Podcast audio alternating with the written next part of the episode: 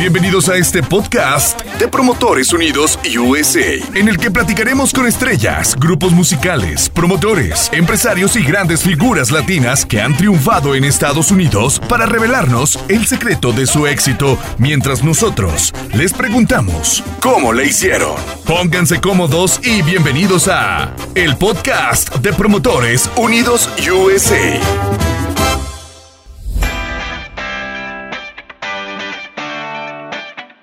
Buenos días, buenas tardes, buenas noches, dependiendo de dónde nos estén escuchando y viendo a través de nuestro canal de YouTube y en Spotify en Promotores Unidos USA.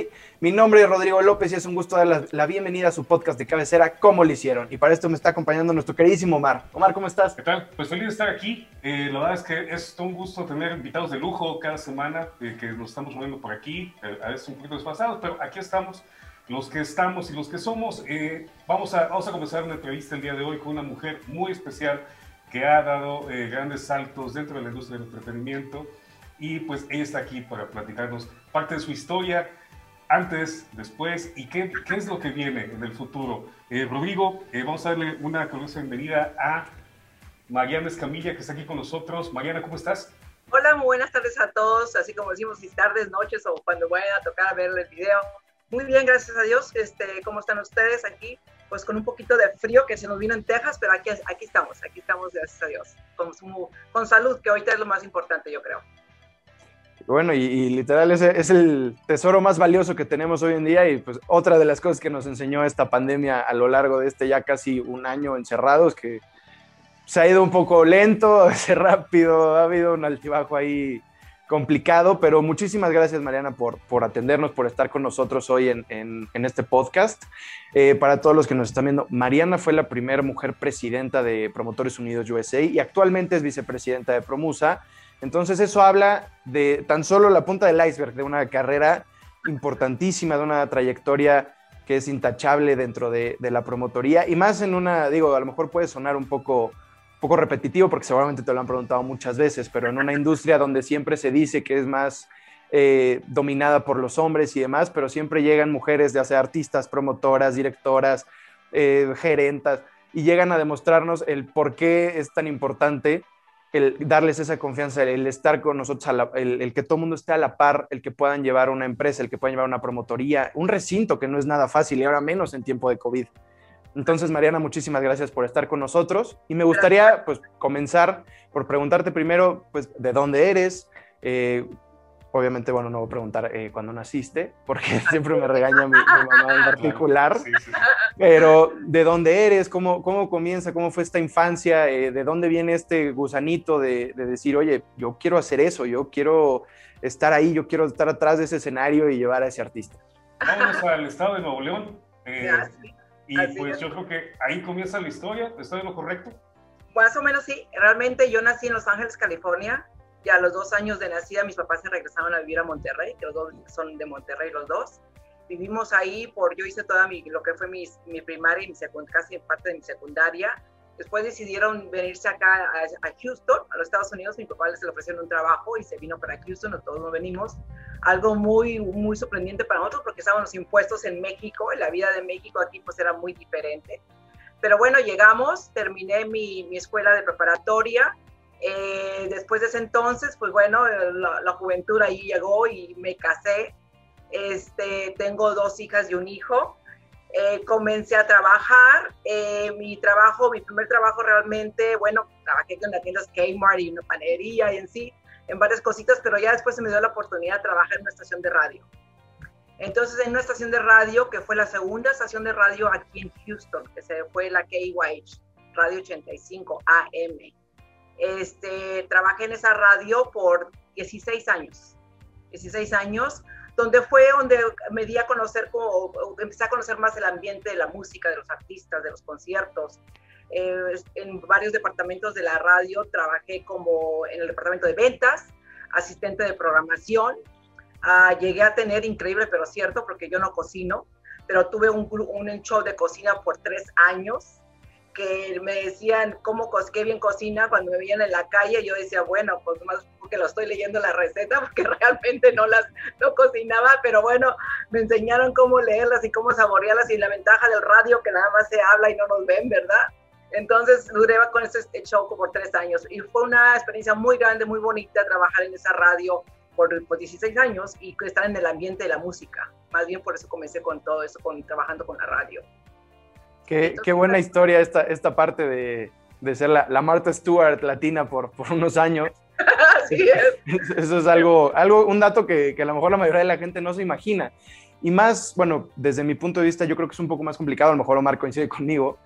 Eh, ¿Cómo estando ya al frente, por así decirlo, e, en el escenario, en el micrófono, cómo es que decides hacer este cambio, esta transición a decir, quiero estar ahí atrás, yo quiero traer a estos artistas, yo quiero promover a estos artistas? ¿Cómo fue ese cambio? ¿Cómo fue ese despertar? Pues mira, después de que esta estación de radio se vendió a una corporativo, que ya cuando se venden las radios ya no es igual la, la, la radio local, decidí yo salirme de la radio. Entonces, un cliente mío que tenía, había comenzado una cadena de supermercados me ofreció que le corrías toda su publicidad y pusiéramos una agencia de publicidad. Me dije, bueno, pues ¿por qué no? Es casi el mismo ambiente de la radio, vender publicidad. Y me fui con él a hacer esta agencia. Eh, la Michoacana Mi Market aquí en Houston. Comenzamos con siete tiendas. Ahorita alrededor tenemos de 150 en todo Texas. Y entonces el señor compró una plaza de, de jaripeos que en aquel entonces era de, de, Beto, nuestro amigo Beto y sus canarios. Entonces, ah, pero aparte de eso, yo siendo de publicidad, conocí a los dueños también del club de Escape, de aquí de Houston, que entraron estos, nosotros le decíamos estos árabes que vinieron a Houston a hacer un club aquí a Houston sin ningún conocimiento mucho de grupos, porque venían de Dallas. Entonces me presentaron al dueño y en ese entonces, platicando que yo trabajé en la radio, tenía un poquito de conocimiento de los grupos, eh, me ofrecí a, a, hacer eventos con él y él me dijo, pues, ¿por qué no? Adelante. Entonces comencé a traerle grupos también a él para el club Escape, que es un club más grande que de Houston o de, que puedo hasta decir que de Texas, con una capacidad de 6.000 personas. Entonces fue como me fui enredando o me envolviendo más a programar los grupos en el club. Durante ese año, eh, el señor de las Michoacanas compró la plaza también. Entonces, en ese entonces ya teníamos la Plaza del Jaripeo y teníamos el club programando con grupos. Entonces, ya más o menos empezamos a hacer a programar eventos grandes, medianos de toda clase, tanto en el club como en la plaza, y fue cuando decidimos que sin querer queriendo, como uno dice, eh, tanto con corriendo la publicidad, porque todavía hasta la fecha tengo mi agencia de publicidad, también me volví promotora de eventos. Eh, en la plaza duramos aproximadamente como de 10 años con la plaza, y en Escape, pues hasta la fecha estoy ahorita todavía, tengo ya casi alrededor de 17 años trabajando con ellos. Entonces, de esa manera me envolví en la música de, de los eventos. Estamos de acuerdo que este trabajo es 24/7, debe estar muy enfocada en cada uno de estos procesos, que todo salga bien, que el público esté contento, que la empresa genere utilidades, ¿verdad? Porque este, para eso son negocios. ¿Qué papel o cómo eh, manejabas esto para estar con la familia, como una mujer emprendedora, luchadora y al mismo tiempo dar el kilo, como dicen por ahí, en, los negocios? Pues fíjate que fue algo que yo creo que primeramente tienes, tienes que, tiene que gustar lo que estás haciendo. Y yo adoro mi trabajo, adoro tanto la publicidad como adoro también el ambiente de la música y los, y los bailes y conciertos.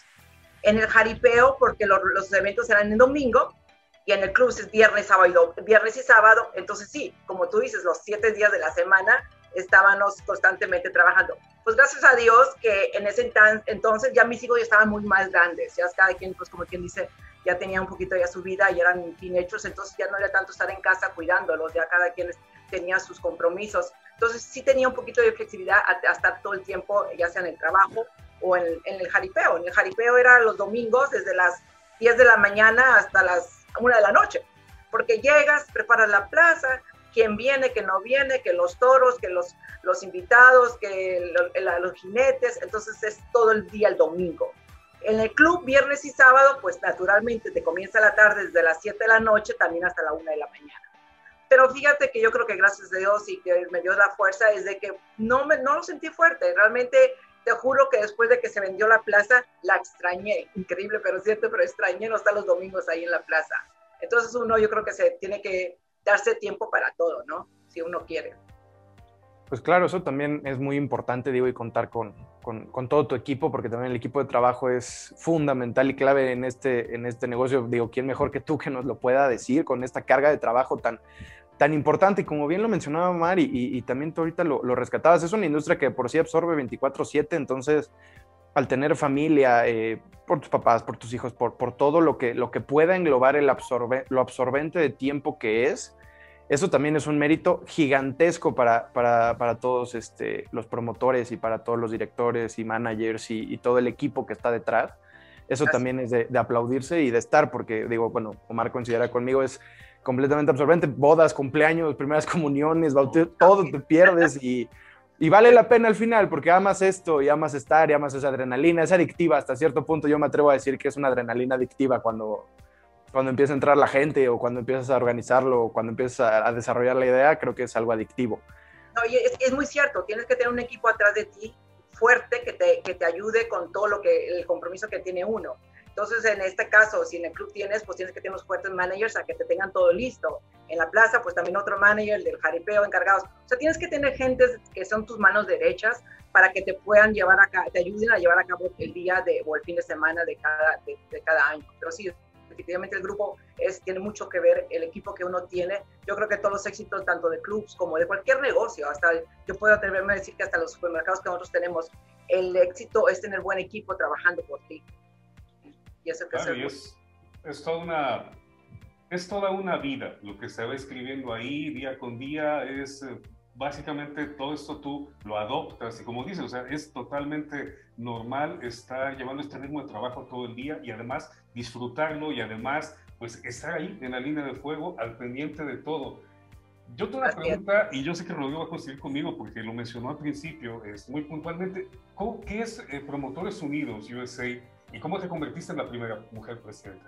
Mira, después de que tuvimos la plaza y comencé a trabajar yo en el club, me invitaron a ir a una junta de, en Vegas, que ya se juntaban los promotores y que era cada tres meses y que era todo bien padre, que te conocías a todos los grupos y a los representantes de los grupos, que eso es algo muy importante para nosotros, las personas que tenemos los venues, conocer a la gente que directamente que tiene los grupos y no comprarlos por otras personas. Fuimos, fui la primera vez yo, este, o sea, nomás como invitada, o sea, no, no, es más, en aquel entonces Promotores Unidos dejaba entrar, ya la última media hora, hora de la junta, te dejaban entrar para que escucharas, a ver qué es movimiento, a ver qué grupos estaban haciendo esto y lo otro. Entonces entré yo como invitada, bueno, bueno, entré ahí nada más y escuchándolos, la mayor parte de los hombres y pues uno acá, una que otra mujer, si te sientes un poquito intimida, pero bueno, dices, bueno, aquí estoy, ya estoy en el ambiente, pues aquí voy a estar.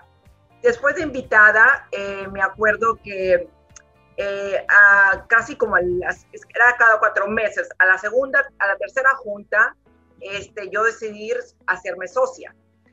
Eh, fue un poquito medio raro porque en este entonces el club Escape, que el dueño es, es Cyrus, que es también socio ahorita ya en este momento, él no había sido aceptado como socio porque ya teníamos un socio que ya correspondía con Houston.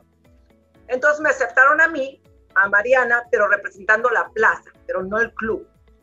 Dije, ok, no hay problema. Y dije yo, acéptenme como la plaza, en, el club no.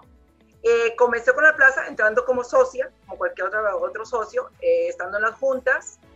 Ah, al, antes del año, si no me equivoco, ah, casi cerquita del año, eh, uno de la mesa directiva se retiró, no me acuerdo por qué motivo. Y en ese entonces estaba Iván, Iván Fernández de presidente, y de repente una llamada en la noche me habla y me dice, Oye, Mariana, hay un vacante en la mesa directiva, me encantaría que tú fueras parte de eso. Y yo, va, ¿y esto por qué? dijo, no, pues no sé, nos gusta cómo hablas, cómo te llevas. Y pues yo creo que más que todo querían también a una mujer en la mesa directiva, francamente. Entonces dije, adelante. La acepté de muchos nervios, la acepté y fue como comencé a ser parte de la primera vez de la mesa directiva como vocal nada más, como vocal. En ese entonces, como te digo, estaba Iván, Pedro, Pedro Zamora todavía estaba ahí, Ponchito, varios que están ahorita de la mesa todavía eran socios de la mesa Fue como comencé yo. Ya después, a los dos, tres años, este, que salió Iván, eh, corrió por segunda vez, pues ya la tercera vez, me, de repente comenzaron a decir, Mariana, ¿por qué no corres como presidenta? Me, me sorprendió mucho porque realmente sí es un poquito difícil porque, como ustedes dijimos al principio, la mayor parte de los socios de la mesa directiva, pues el 90%, me, puedo decir hasta el 95% son hombres. Y esos hombritos así machoncitos, o sea, medios así muy, muy este, promotores, representantes de grupo, Eh, y yo pues apenas estaba comenzando a conocer todos, pero pensé, bueno, pues ¿por qué no? Me gustaba, me gustaba el ambiente, le agarré un cariño muy grande a la organización y dije yo, pues sí, vamos a hacerlo, ¿por qué no? Si gano bien, si no, pues al menos eh, trate de hacerlo como mujer. Y la sorpresa grande mía, de que pues gracias a Dios tuve mucho apoyo de todos los socios y pues gané, sí gané, me sorprendió mucho, sí me dio un poquito de, de nervios o de un poquito, me sentí con un compromiso muy grande por ser la primera mujer que salía presidenta. A muchos les gustó, la mayor parte de otros que como que todavía no lo aceptaban muy bien, pero yo creo que después se impusieron. Y además una mujer que dejó huella, digo, tan es así que después de dos periodos como presidenta, ahora es vicepresidenta. Es algo que aplicamos con Rodrigo, ¿verdad? Al principio, lo interesante la, la carrera que ha desarrollado. Y, sí, pues eh, gracias a Dios, como otra vez, como habíamos dicho, siempre tener todo un, un equipo, la, toda la mesa directiva, eh, nos ayudamos mucho, nos apoyamos mucho. Eh, tener el título de presidente no quiere decir que uno hace el trabajo de todos, realmente es un trabajo de toda la mesa directiva, del apoyo de todos y los socios. Ah, fue algo muy bonito, una experiencia que muy, muy, bonita que nunca la voy a olvidar y un compromiso muy grande y yo creo que yo aprendí también bastante de los socios, del ambiente, de los eventos, o sea, yo creo que todo el mundo aprendemos algo durante nuestro lapso del, día, este, y fue algo muy, muy, muy, muy interesante. Pero, y, y, y, más o menos ahí hay unos que a lo mejor decían, bueno, ¿por qué una mujer, si habiendo tantos hombres? Pero francamente, a en Promotores Unidos no es mucho los que se animan al compromiso del presidencia, de la presidencia, francamente. No. Todo el mundo le gusta ser más parte de lo que socios que parte de la mesa directiva. Pues claro, porque al, final es una responsabilidad muy grande la que tienes en tus manos y más siendo presidente de una organización tan importante y que promueve todo el talento latino, hispano en, otro país, en, Estados Unidos. Al, final creo que, creo que es una responsabilidad fuerte, muy grande, pero que siempre ha llegado gente capacitada al cargo. Entonces, felicidades por eso, por haber, por, por, haber atrevido a hacerlo, porque creo que eso es lo más importante, el haber tenido el valor de decir, pues yo puedo, me lo voy a aventar, es un paquete que, con el que puedo, con esto y más, lo lograste, lo hiciste increíble, y pues ahora prueba de ello, pues es que ahora regresas hasta como vicepresidenta, ¿no? Entonces, son, son casos, son casos que, que vale la pena contarse y aplaudirse, porque sí es un esfuerzo, porque justamente lo que hablábamos, por si en Houston ya no tenías tiempo, ya andabas como loca todos los días de la semana, pues ahora súmale la presidencia de una asociación tan importante en Estados Unidos para la comunidad latina, pues es algo de admirarse. Y justamente como lo comentabas también, Omar, al principio lo decíamos, es una, es una industria, no, es, no estamos descubriendo un hilo negro, es una industria que está plagada de, de hombres, o sea, es, es, un grupo muy selecto de mujeres los que están dentro de la industria.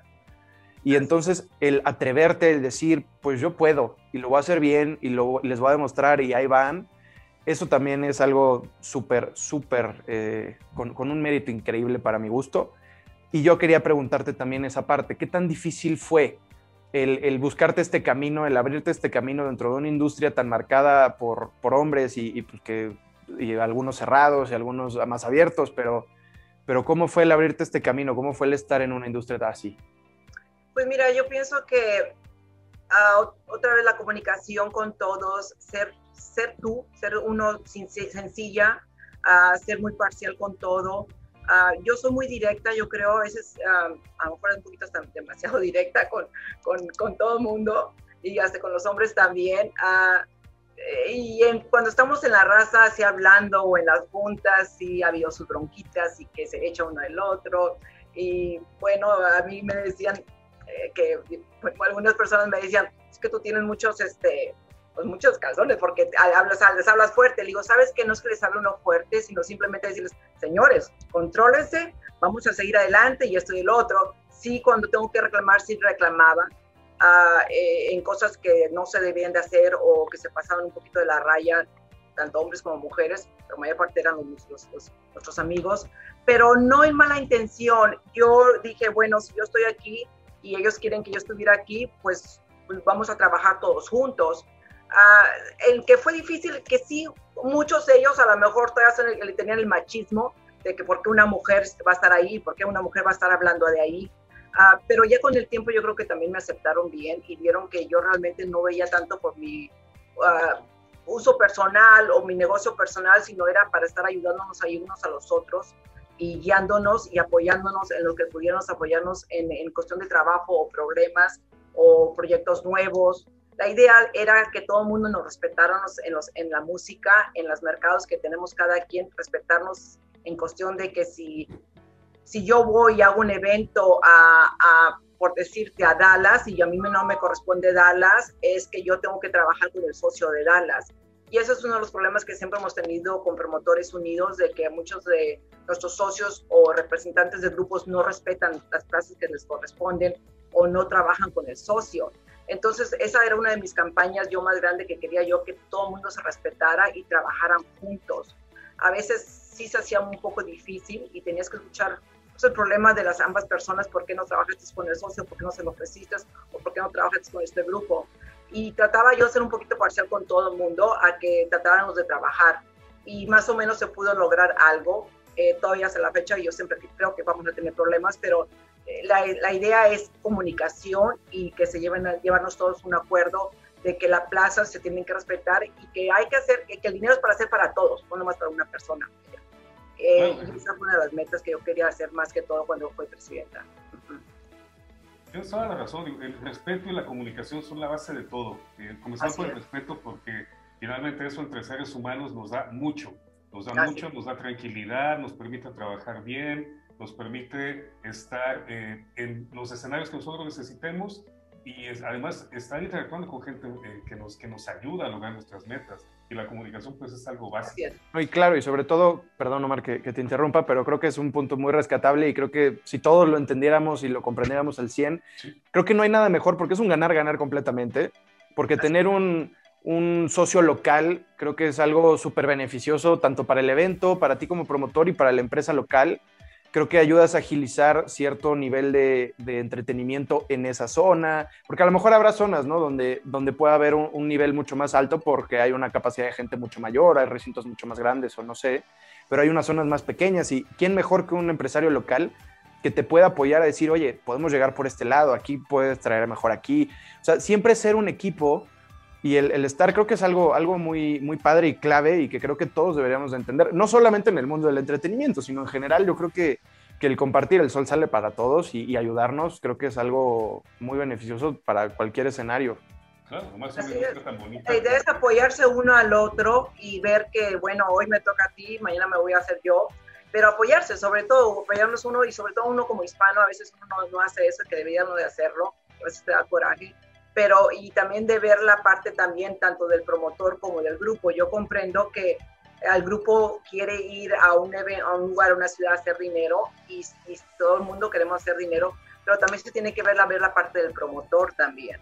Eh, últimamente, pues por desgracia, no se trabaja como debe ser con muchos de los grupos que tenemos ahorita en el ambiente, uh, de que te piden, pues, que te quieren pedir el 100% de todo y entonces uno como como dueño del venue, dices tú, bueno, yo le voy a dar al grupo tanta cantidad o le quieren el 100% de la puerta y después de final a veces me piden que VIP o que parte de la barra, entonces ¿qué le quedan al dueño del club? No le queda nada y el riesgo que lo lleva es uno, no ellos. Entonces yo comprendo a, los grupos también que también quieren hacer dinero, pero también uno como representante o como dueño de venues también tiene que comprender que uno también es el de negocio de uno, uno lleva el riesgo de, de, de hacer los eventos y uno tiene los compromisos del lugar de tanto como de taxas, como de seguros, como de mantenimiento del lugar. Y hay cosas que muchas veces nuestros representantes de grupos no comprenden eso. Claro, y ya que mencionas este tema de las plazas, de, de los venues o bien de las sedes para los espectáculos, eh, ¿me puedes contar, o nos puedes contar, perdón, Rodrigo, una anécdota? ya se está volviendo mar de mí. porque con estos años que has llevado en la industria, seguramente han pasado mil y un cosas, has pasado por muchas, eh, muchas historias y con grupos. ¿Hay alguna que te venga a la mente que todavía te haga reír? Pues mira, eh, en, la plaza, en la, plaza de San Miguel, que ese era el nombre de nuestra plaza, Plaza San Miguel, de los jaripeos, cuando yo entré a hacerlo de la plaza, pues yo no sabía de nada, ni siquiera de los toros. Y sin embargo, el señor dijo, no, ahí está la plaza, señora, usted corra. Dije, bueno, vamos a ver qué hacemos. Y yo, pues una tradición en las plazas es que hay jaripeos que tienes 10, 10 vaqueros, o sea, 10 jinetos con 10 o 15 toros y los piensan a montar. Entonces, una de las cosas de experiencias que la plaza que nunca se van a olvidar es cuando el nervio de uno de mujer, y me imagino que bueno, los hombres también, pero uno de mujer es más todavía, cuando un jinete está, está galopeando en el, círculo y se cae. Y el, y el, toro está arriba del jinete, no sabes qué hacer, y, y que sáquenlo y que, y que envuélvenlo y que arrásenlo para acá. Eh, es muchas experiencias de, esa clase tuve yo en la plaza y al principio era una cosa de nervios que yo que estaba de acá arriba y gritaba, vayan a sacarlo. Ya con el tiempo, ya con el tiempo se acostumbra. Ya después cuando veía al jinete volar, ah, pues además sáquenlo y denle ahí agüita y denle alcohol, y ahí que se siente un rato. Y, y, después me decía uno de los jinetes encargados, me decía, este, señora, este, yo tengo un truco para que el jinete reviva, porque a veces se desmayaban. El, golpe que daban se desmayaba el jinete. Dije, ya la torre, ya se desmayó. Y ahí estamos. Decía uno de ellos, señora, este, yo sé un truco. Dije yo, ¿cuál, mijo? Dice, pues mire, vamos a apretarle. Y yo, ¿que apretarle qué? Dice, apretarle ahí abajo para que él con, el, con, la, con la presión, él se despierta. Dije, mira, ahí yo paso, ahí ustedes y varias después ya nada más decía Qué difícil tarea. Exacto, eso yo ya no le paso. Ya después, anteriormente, ya después uno decía, señor, ok, ustedes encárguense de eso, ya ahí los veo ya un ratito, ya después se, levantaban. Eh, otra eh, cosita, en la plaza también, una vez que tuve los inquietos, eh, pues es un grupo pues bastante fuerte, eh, la gente ya estaba un poquito medio feliz antes de comenzar el grupo, cuando comenzó el grupo, no sé qué pasó, un pleito abajo, como siempre en los jaripeos, siempre hay ahí unos machitos que se ponen ahí a pelear, se empezaron a pelear, después el grupo quiso parar de tocar, oye, pues no crees que todo el mundo empezaba a estar botellas al stage, y en, aquel, la plaza tiene un stage enorme, y atrás es puro vidrio. Empezaron a aventar botellas a lo loco, entonces yo me subí al stage y dije, ¿qué rollo? El grupo, no señora, ahí nos vemos, y se fue, Digo, no, no se vayan, cálmenme a la gente, cálmenmela. No, pues no pudieron calmarla porque los botellazos en la pared, entre, la, entre el stage y la, y la puerta de vidrio, las ventanas de vidrio, rebotaban. Pues fue increíble esa vez que nunca en mi vida había visto a la gente que estaba tan agresiva aventando botellas al, al grupo y el grupo se encerró y ya no quiso salir. Entonces ya en la noche pues ya todo el mundo tuvo que irse y todo el mundo enojado. Eh, y, pero son cosas que pasan con esos grupos y a veces dices, salte, mi hijo, cálmamelos, no quisieron. Con Jenny Rivera me pasó lo mismo, pero Jenny, bien machota, la señora, mis respetos para ella. Ella salió y le dijo con una jodida, se van a calmar o dejo de ir o me voy. Si no, lo de la jodida. Y, no, y me calmó a la gente. Es, la señora tenía muy buen carácter para calmar a la gente cuando se ponía agresiva. Gloria esté mi Jenny. Exacto, entonces hasta se me, acuerdo que se puso de rodillas y se raspó la por la rodilla donde agarró a uno, quería levantarlo para el stage porque estaba como queriéndose subir y le decían, dele cabrón, súbase, súbase y se raspó todas las rodillas la pobre, pero muy, muy linda este, y sí, sí me calmó mucho ahí a la, a la, gente, pero en las plazas, sobre todo en el club no tanto, pero en las plazas sí la gente se ponía medio, medio, agresiva, medio agresiva y, te aventaban botellas por todos lados en una lucha que tuve, tuve una vez, eh, porque en la plaza teníamos tanto jaripeos como conciertos, bailes y tuve lucha. Eh, tuve una, eran como seis luchadores y no se presentó la parca porque no, por X razón no lo dejaron pasar en la aduana. Entonces el promotor dijo, no diga nada, señora, no diga nada, ya está el último. No, mira, que vamos a tener problemas. No, hombre, usted no diga nada. Pues ya salieron todos los luchadores y ya cuando no salió el par, la parca, pues todo, todo el mundo, parca, parca. yo, madre mía, ¿qué vamos a hacer? Dije, órale, sálgale, yo usted dígale que no vino. No, no, no, pues digo, ahorita nos vemos. No, sálgale usted. Pues no quiso salir el hombre. Entonces ahí voy al ring y me subo y le digo, pues miren, lo siento mucho. Me acaban de comunicar que la, la parca no pudo pasar por motivos de visa, algo por el estilo.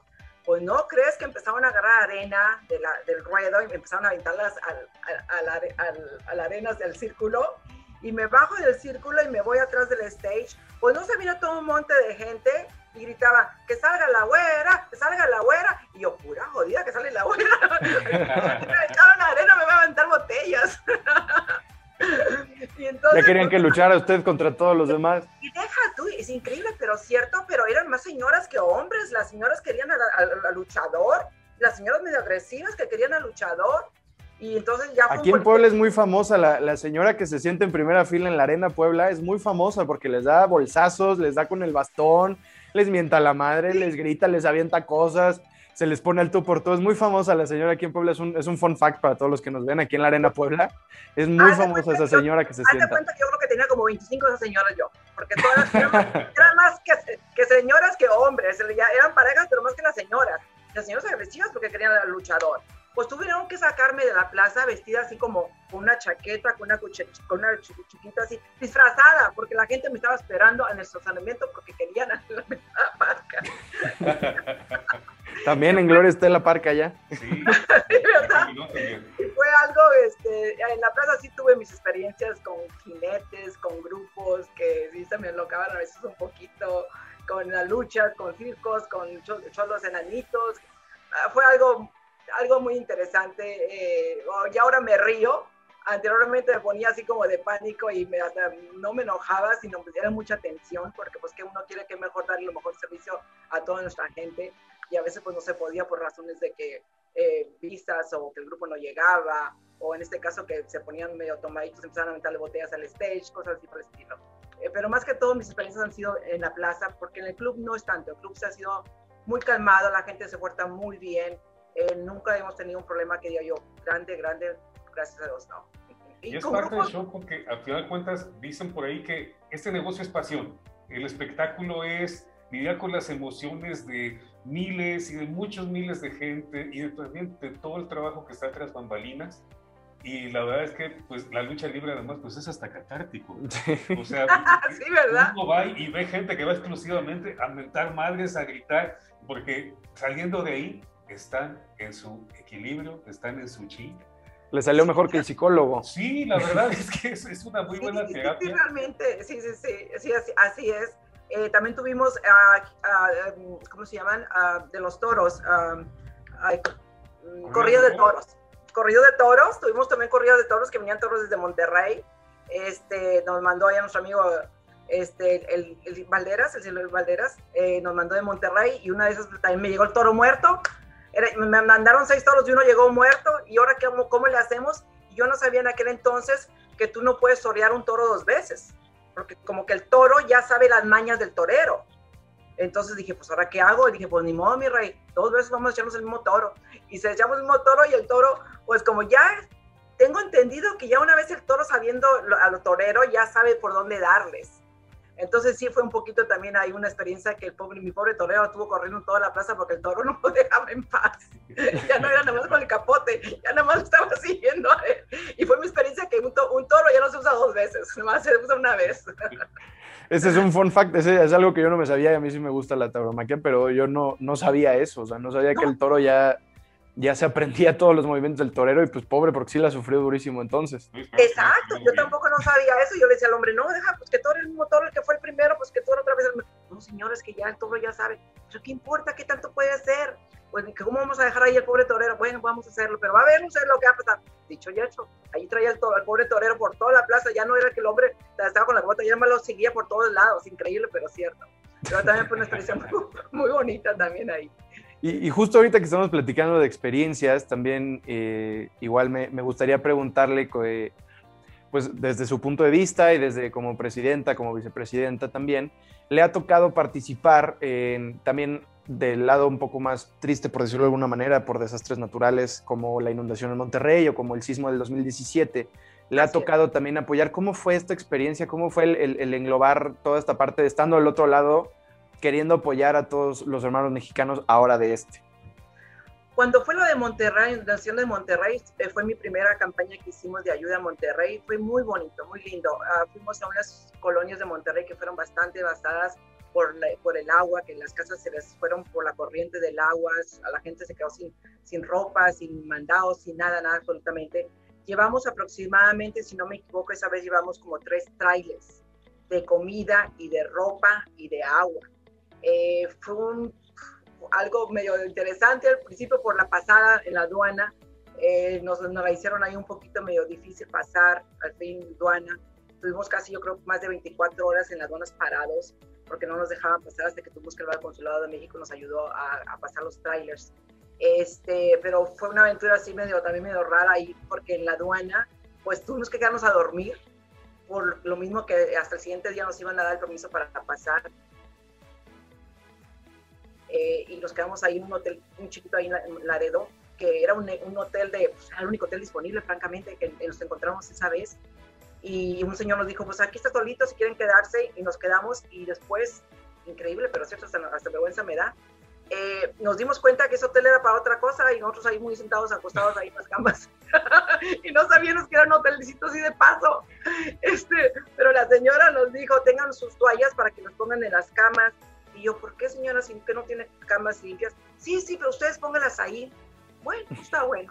Pues nosotros pusimos las toallas y dijimos, ¿por qué pondrían las toallas? Pues no estaba el cuarto que digas tú así muy limpio, que digámonos, pero pues sí, no, era, pues, era un, hotel así de paso. Entonces ya el siguiente día que nos salimos de, del hotel nos dimos cuenta cuando vayamos saliendo que iba saliendo gente ahí muy rarita del hotel. Dijimos, pues en qué te nos metieron esta gente. O sea, sí nos habían metido un hotelito esos de, de pasito de la noche. Que dije yo, válgame, bueno, pues todo sea por ayudar a la gente. Este, y ya después de ahí salimos y nos fuimos a Monterrey. Al llegar a Monterrey, este, nos, nos, con varias dos organizaciones nos, nos, guiamos a ir a las colonias más necesitadas y ahí abrimos los trailers y sacamos la ayuda para darla directamente a la gente, gente muy agradecida, muy, este, ¿cómo te diré? Muy necesitada en ese entonces, porque ya, ya, ya ves que el gobierno de México tarda para dar sus ayudas, entonces realmente estaban muy agradecidas y fue una parte de que nosotros como promotores unidos nos sentimos muy a gusto en haber puesto ese granito de enero en Monterrey. Claro, y también cuando el sismo, eh, mañana me tocó la oportunidad de, de, conocerte cuando estuviste por acá, por, por México en aquella ocasión, de entre, entregando unas casas en, en, el estado de Morelos, en, en cerca de, de, Jojuta, en algunas comunidades. Eso fue Así. como ayuda al sismo del 19 de septiembre de 2017, como decía Rodrigo. Este, ¿Cómo fue esa experiencia? Muy linda, ¿sabes? Que eso fue de, algo de repente que salió, no me acuerdo cómo nos llegó a nosotros el comunicado de que el terremoto había sido, había sido muy fuerte por esa área y no tenía ninguna clase de ayuda del gobierno. Entonces, tata, eh, el, entre la mesa directiva decidimos agarrar colecciones, o sea, ayuda, donaciones, de que pudiéramos llevar a, la, a llevar a Puebla, no Puebla, era, era, ¿cómo se llamaba? ¿Dónde fuimos? Morelos, en Jojutla. Jojutla, siempre se me olvida el nombre, Jojutla, que fuéramos a Jojutla a, a hacer unas casitas para la gente más necesitada. Eh, esta vez, o, con la ayuda también de las michoacanas, que el dueño es una, de un corazón de oro, nos ayudó con una donación, otras, otras compañías, hay, hubo varios socios que hicieron eventos y en lo que se recaudó en la puerta lo donaron para que se fuera parte de estas casitas. Se hicieron alrededor, si no me equivoco, ¿cuántas eran? Como 10, ¿no? Este, mi rey, eran como 10, ¿no? 12. 12 casitas. 12 en total, sí. 12 casitas eh, fuimos dos visitas. La primera visita que fuimos fue a ver en los lugares, los lugares que fueron dañados y las áreas donde las casas estaban completamente caídas. Y la segunda, y ya eh, se escogieron a las familias y fue ya la segunda vez ya fuimos a ver las casas ya hechas. Y también fue muy interesante llegar a Tutula porque pues íbamos con un poquito de temor, porque pues era un pueblo chico, nos decían que a lo mejor había un poquito de peligro ahí, pero bueno, gracias a ustedes y a también nuestro amigo de, este, de Arturo, que nos llevó con, con vigilancia y con, con escolta, y fuimos a cada lugar y conocimos a cada familia que se le entregó la casita que se les hizo. Muy bonito, un detalle muy lindo que fue eh, por parte de Promotores Unidos allá a tu, a tu sur. Claro, y, y, bueno, Rodrigo considera conmigo que es, es bien este, interesante hablar de esto porque la industria del espectáculo da para mucho. Sabemos que es, es una industria donde están los mejores espectáculos, donde eh, se, se, mueve también, ¿por qué no? Que como negocio hay muchas ganancias, pero también esta parte humana, la parte de compartir con, con aquellos que, que, más necesitan eh, un poco de lo que está dando la diversión y el entretenimiento para la Claro, gente. retribuirle un poco al público, ¿no? Lo que, lo que nos da a nosotros como promotores, como stagehand, como manager, como artista, como, como director de recinto, como, como todos los cargos que hay alrededor y todo lo que involucra el entretenimiento, retribuirle esa parte al público, que es, creo que es algo muy satisfactorio y no me, no me dejarás mentirlo. Claro, claro, claro, claro. No, y es una parte que a mí siempre me ha gustado, es ayudar a la comunidad. Si, si está en mis manos hacerlo, eh, me encanta a mí hacer toda esa clase de eventos, de, tanto para los niños en Navidad como para los viejitos, o para la gente que llega de México, recién llegada de México, que no tiene lugar donde quedarse o no tienen este, de alguna manera un salario. Eh, pertenezco a una organización aquí también aquí en Houston que todo el tiempo estamos ayudando y Promotores Unidos siempre ha estado ahí al tanto de que si hay algún, alguien que necesita ayuda en cuestión de alguna ciudad, siempre estamos dispuestos a ayudar. Y, y, gracias, a todos porque todos han, han, puesto su granito de arena de una manera u otra. Claro que sí. Y pues, eh, Mariana, eh, es un gusto tenerte aquí con nosotros. Es la primera vez que lo hacemos. Sí, pero vamos a hacer una pequeña sección dentro del podcast que es de preguntas rápidas, así como que venga de ahí y a recio. Ándale, adelante. Entonces, eh, nos gustaría comenzar con una. Mariana Escamilla, ¿qué shows has promovido? ¿Qué shows? Sí, ¿cuáles te Bueno, yo he, yo, he, trabajado con, con Vicente Fernández, que fue, es mi ídolo, Vicente, ese es, mi, mi señor 100%. Anduve con él como por cuatro años trabajando con él en sus conciertos. Este, bueno, de los grupos en general, pues todos, o sea, no hay tigres, temerarios, todos trabajamos. Eh, con Pepe Aguilar también trabajamos con el señor Joan Sebastián, trabajamos casi por cinco años también con, con eventos en Houston y en Taylor y en Dallas. ¿Quién más te puedo decir? Con la señora Rocío Dulca, con Juan Gabriel. Este, si ustedes pueden ver, yo tengo mis colección de guitarras aquí, aquí atrásito mío. Eh, tengo de Juan Gabriel, tengo de Ros bueno, de Juan Gabriel me la robaron, bueno, en mi otra oficina, pero tengo de Vicente Fernández, tengo El de... tráfico de autógrafos que casi no, no se sufre. Exacto, sí, sí, sí. He trabajado con todos los artistas, con Jenny Rivera, nos, eh, trabajamos en, con varios años, también he trabajado y últimamente estoy trabajando también mucho con artistas de novelas, porque los traigo a eventos aquí en Houston con Gabriel Soto, con Sebastián Rulli. O sea, varios artistas de novelas también estamos trabajando cada año. Eh, pero en cuestión de artistas grandes, o sea, de niveles grandes, mi satisfacción más grande fue Vicente, eh, Joan Sebastián, Juan Gabriel, Rocío Dúrcal.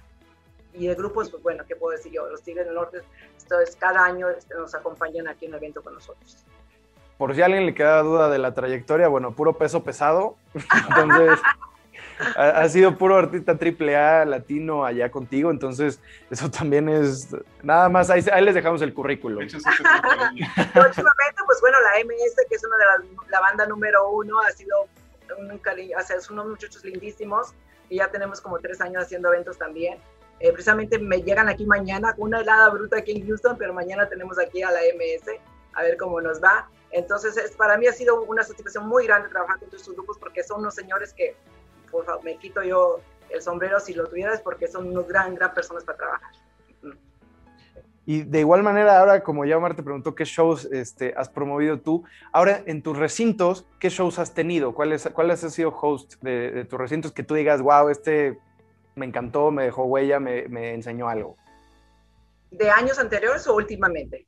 de los que te vengan a la mente, así el primero que digas, wow, este show no me olvido porque pasó esto, o esto porque este artista en general, qué tipazo, qué increíble, qué show dio, que te dejara marcada.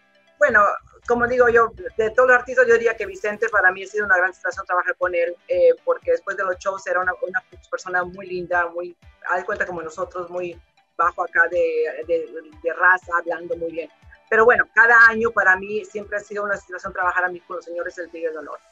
Con los Tigres del Norte para mí cada año es cuando ellos vienen en noviembre, para mí es para mí una situación muy grande. Te hacemos una cena de promoción. Estos señores se sientan con uno y con los ganadores y cada año que vienen los ganadores se van encantadísimos con ellos, no es por nada, porque son unas grandes, grandes personas. Entonces, para mí, de todos los artistas, yo podría decir que los Tigres del Norte son uno de los grupos más fuertes que yo tengo. ¿Cómo es el público tejano en la plaza en la que tú estás? ¿Cómo se portan? ¿Qué pues mira, si es tejano, tejano 100%, que tejano te estoy diciendo que siguen a, a David Garza, que seguían a Celina, que seguían a, a todos esos grupos tejanos.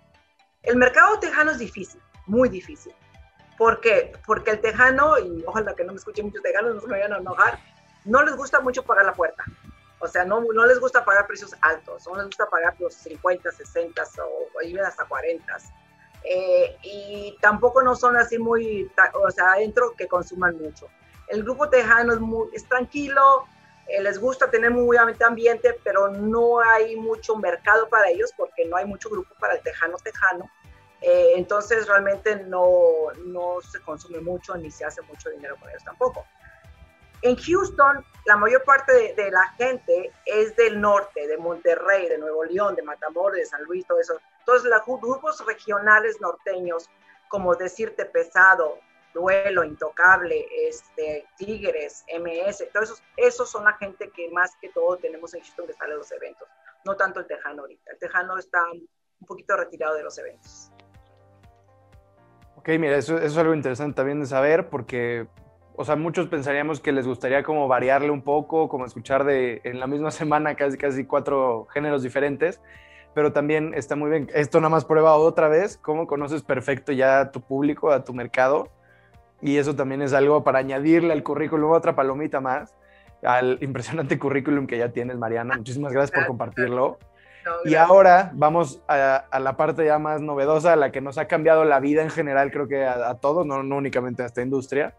Pero ahora, durante esta etapa de COVID, eh, ¿cómo ha sido tu experiencia tanto como promotora como directora de recinto, como, bueno, como dueña de recinto? Pues mira, ha sido muy difícil, muy difícil, no tanto para un, bueno, uno como dueño, pues claro, estuviste 10 meses cerrados sin ningún negocio, nosotros en ninguna clase de eventos en el club, pero más que todo también por ver y no poder tanto ayudar a toda la gente, todo el equipo que trabaja para ti.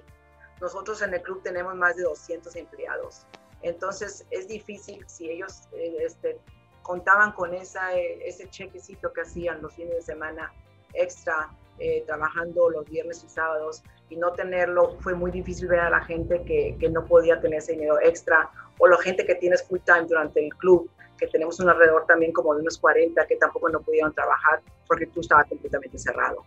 Eh, ha sido difícil porque tanto como negocio que no, se ha, no ha habido entradas de dinero por, por, razones obvias de que no se podía tener club abierto, como muy difícil también ver que muchos de nuestros compañeros o familiares de nuestros compañeros han perdido también su propia familia también por el COVID. Entonces ah, te pones a pensar que, que ¿Quién esperaba esto? Pues nadie lo esperaba. ¿Cómo podemos todo afrontarlo? Pues nada más día por día y rogarle a Dios y pedirle a Dios que, que pase lo más pronto posible y que tenga salud, sobre todo ahorita. Porque no hay momentos o semanas que no escuches de alguien que se haya muerto. Eh, y en cuestión del club, pues bueno, gracias a Dios ya lo comenzamos a abrir ahora en octubre este, eh, despacio, no es como la capacidad que tenemos de 6.000, sino ya ahorita tenemos, no dejamos entrar más de 1.000 o 1.200 en los eventos regulares, pero sin embargo, de todos modos, la, gente sigue todavía eh, lastimada porque no se, no se puede hacer el dinero que se hace. Y, y, también te da tanta lástima y dolor, no tanto, te da lástima por la gente, nuestros empleados, pero también por los grupos. En este caso, también los grupos que han dejado de trabajar tantos meses que nadie lo esperaba y muchos de nuestros grupos, por desgracia, no estaban preparados para esta pausa de 10 meses o el año sin trabajar. Entonces yo creo que esto nos va a servir tanto a nosotros como los dueños de venues, como a los grupos, estar más preparados para el día del futuro que regrese algo por el estilo, nosotros vernos más preparados en cuestión de tener nuestros ahorros. Tener nuestros ahorros a que tengas algo que si llega a pasar pues no nos vemos tan apurados como mucha gente se ve esto apurada o nos hemos visto apurados. Pero realmente sí, es difícil. Sí, además, como bien lo mencionas, detrás de, bueno, después de toda esta carrera exitosa de, de Mariana Escamilla, esta eh, contingencia con la pandemia del COVID-19 te orilla a reinventarte, a pensar en cosas nuevas, a adaptarte a los cambios y eso es algo sensacional y yo creo que a todos nos está pasando. Sí, claro. Finalmente, como bien dices, la nueva normalidad, quién sabe cuándo, quién, más, quién sabe si vaya a volver la, la, normalidad como la conocimos. Uno quiere pensar que puede ser pronto y uno dice, cuando te preguntan, yo tengo llamadas de grupos constantemente donde, señora, ¿cuándo vamos? Señora, ¿cuándo podemos regresar? Señora, ¿cuándo podemos hacer?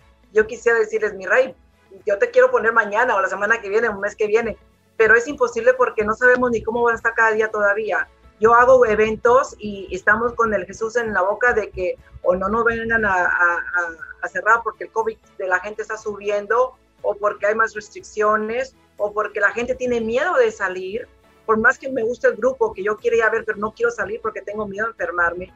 Entonces realmente no se sabe uno cómo se puede ir en cada evento. ¿Cuándo va a regresar a la normalidad?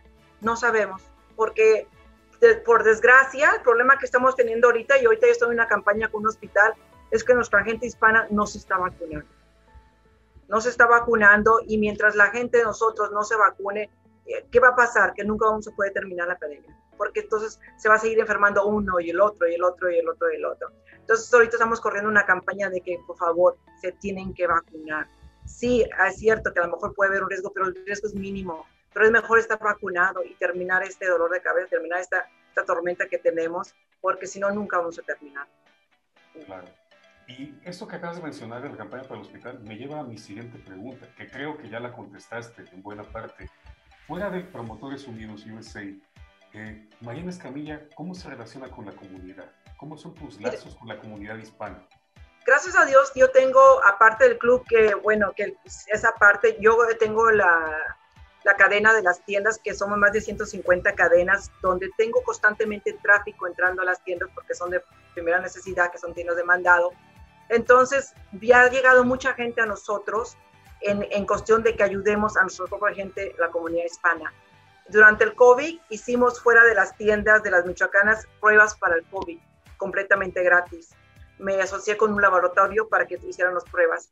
Ahora con el con lo de la vacuna estoy haciendo lo mismo con el, con el hospital metodista, de que inculcar a nuestra gente que se vaya a vacunar. Hicimos un website completamente 100% en español para que la gente tenga más facilidad de inscribirse para la vacuna.